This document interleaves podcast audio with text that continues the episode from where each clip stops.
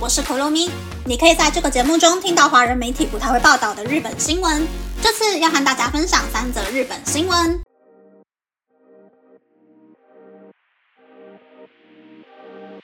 第一则新闻是日本 Google 劝请育婴假的员工离职。一位在日本 Google 子公司上班的女性员工，在请育婴假的期间，公司劝说要她自动离职。他觉得这是对请育婴假的他非常不公平的对待，因此在六月六日向东京劳动局寻求协助。这名女性员工所属的工会表示，在 Google 进行大规模裁员计划之中，总共有六位正在请育婴假或是产假的员工收到了类似的通知，其中有四个人已经离职了。Alphabet 工会支部声称这违反了育儿休假和照护休假法等法规，已经在五月向劳动局提出申诉。则新闻是，物价高涨让日本上班族不得不节省平日的午餐费用。从六月开始，除了水费、电费，食品的价格也不断的飙涨，增加了生活的负担。在一份对于商务人士的调查中，有九成的人非常意识到六月涨价之后必须要节省的问题。百分之七十二点六的人首先会先节省吃饭或是食品的花费。百分之七十八点四的人觉得涨价让生活的开销变得困难。百分之三十八点三的人表示有刻意减少午餐的费用。日本上班族吃午餐的平均费用，从上一次调查的日币四百三十六元，已经减少到日币四百元了。第三则新闻是，因为电费上涨，面包和加工食品也跟着调涨。光是六月份就已经有超过三千五百种商品涨价，七月份估计还有三千四百种商品要涨价。根据帝国数据银行的分析，二零二三年因为电费涨价而调涨的商品大约有一千七百七十九种。在食品类商品中，因为电费而涨价涨最多的商品是面包；加工食品类商品和乳制品有许多商品因为电费而跟着涨价了。以上是这次和大家分享的三则新闻。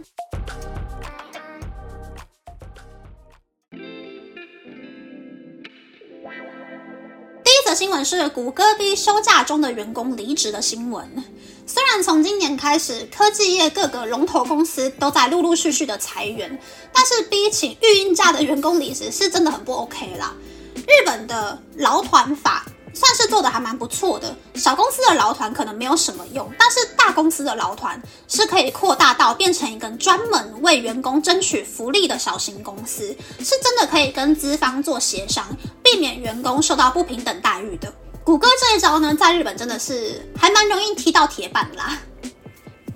第二则新闻是上班族午饭在省钱的新闻，我也是这么觉得，感觉好像最近吃便利商店鲜食的人变多了。我上班的那栋大楼啊，最底下的两层楼其实都是餐厅，但是如果去餐厅里面吃的话，价钱是还蛮贵的。大多数的人都是在餐厅的门口买那种外带的便当，回办公室里面吃。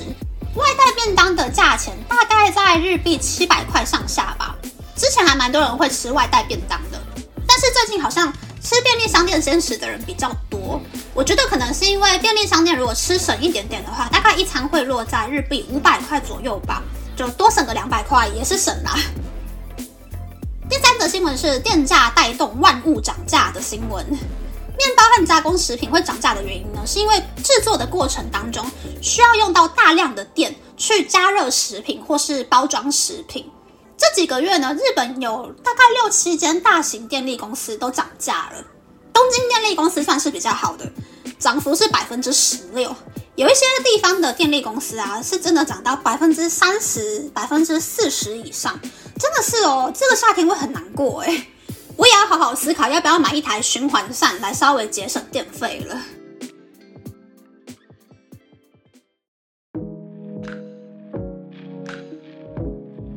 接下来想和大家分享，阿拉奇的樱井翔终于在星期一固定出演的夜间新闻节目之中，发表了对于杰尼斯创办人欺负小男生的看法。大致上的内容呢，就是樱井翔觉得。在公众面前说出自己的看法，很容易就会被网络或者是媒体拿来炒作，对于受害人很容易就会造成二次伤害，所以才会故意那么久都不发表自己的看法。可是很讽刺的事情是，殷景祥的这段发言呢，还是被网络跟媒体拿来当做话题炒作。有媒体说，杰尼斯的现任社长不想要被炮火集中攻击，所以就让旗下的艺人轮流出来喊话。这一次就是刚好轮到了殷景祥。那有参加联署修法的网友们就骂殷景祥说：“不要转移焦点，不要让修法这一件事情默默的消失掉。”但是如果站在殷景祥的立场，其实他蛮尴尬的，因为曾经一起度过练习生时期的朋友，或者是目前还活跃在荧幕前的艺人，大家都有可能是被害人，所以不管自己说什么呢，都一定会造成很大的话题。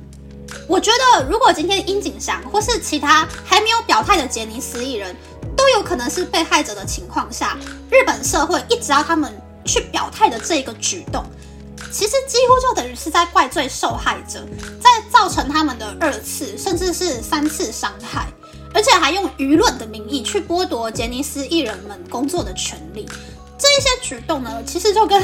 所谓第三世界的独裁政权没有两样嘛，都是很野蛮的做法。所以我比较建议大家，如果要怪呢，就去怪经纪公司就好了。不要再出来骂这些艺人了，因为据说杰尼斯的创办人呢，他除了欺负公司里面的小男生之外，他会连电视台的工作人员或是广告代理店的职员都会欺负到的。我们真的很难想象，到底有谁没有被他欺负到。